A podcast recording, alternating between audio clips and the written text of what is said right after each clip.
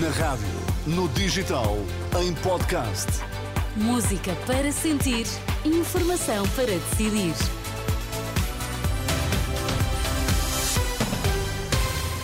Atualizamos agora toda a informação na Renascença. Vamos saber quais os títulos em destaque a esta hora. Boa noite. Técnicos dos serviços prisionais estão em greve e em protesto esta sexta-feira. Sete distritos de Portugal continental vão estar sob aviso vermelho devido à agitação marítima. Sindicato dos Técnicos de Reinserção convocou para esta sexta-feira uma greve e uma manifestação frente à Direção-Geral de Reinserção e Serviços Prisionais em Lisboa. Neste local, pretende entregar simbolicamente ao Diretor-Geral as carreiras num caixão. A greve de 24 horas reivindica a revisão das carreiras, o reforço dos recursos humanos e a abertura do concurso de promoções. Reivindicam também o pagamento dos suplementos de risco e penosidade. Esta manifestação decorre um dia depois da vigília dos guardas prisionais, que teve uma adesão que rondou os 95%. É a estimativa do Sindicato Nacional do Corpo da Guarda Prisional, que convocou a paralisação. Os guardas exigiram melhores condições salariais, mas também justiça na progressão na carreira, com um sistema de avaliação semelhante ao da PSP. Outra das principais reivindicações é de um suplemento de missão igual ao que foi dado à Judiciária. João Gomes Cravinho assegura que o ministro russo dos Negócios Estrangeiros foi confrontado com o desrespeito pela Carta das Nações Unidas. A dois dias do segundo aniversário da invasão da Ucrânia, o tema foi discutido no encontro do G20, que terminou no Rio de Janeiro esta quinta-feira.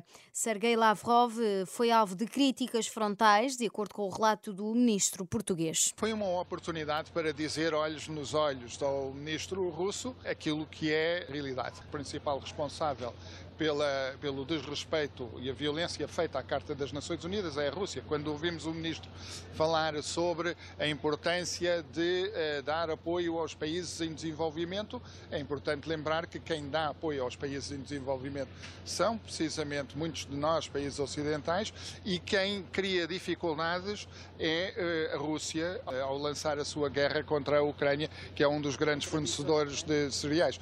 João Gomes Cravinho, em declarações aos jornalistas no final do encontro do G20, que reuniu no Brasil as maiores economias do mundo e no qual Portugal marcou presença como país convidado.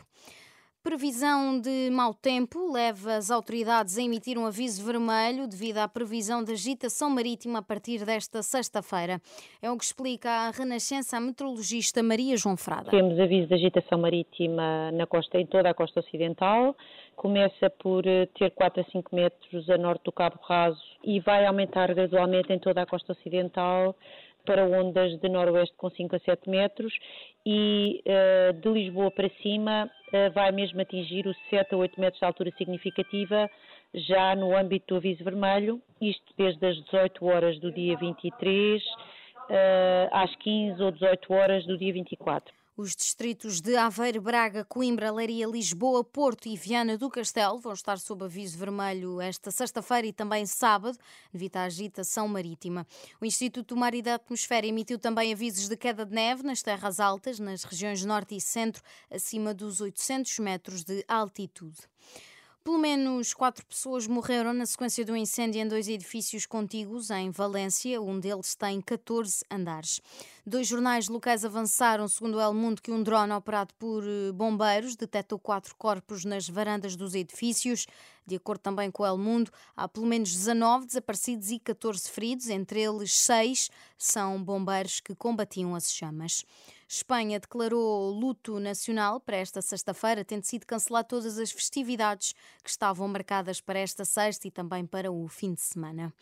No desporto, Benfica e Sporting apuraram-se para os oitavos de final da Liga Europa ao empatarem os jogos, as Águias frente a Toulouse e os Leões à Young Boys. O sorteio de sexta-feira às 11 da manhã, hora de Lisboa, em Nyon, na Suíça, na Suíça vai editar quais são as equipas, uh, por quais são as equipas que vão defrontar na próxima fase da competição europeia.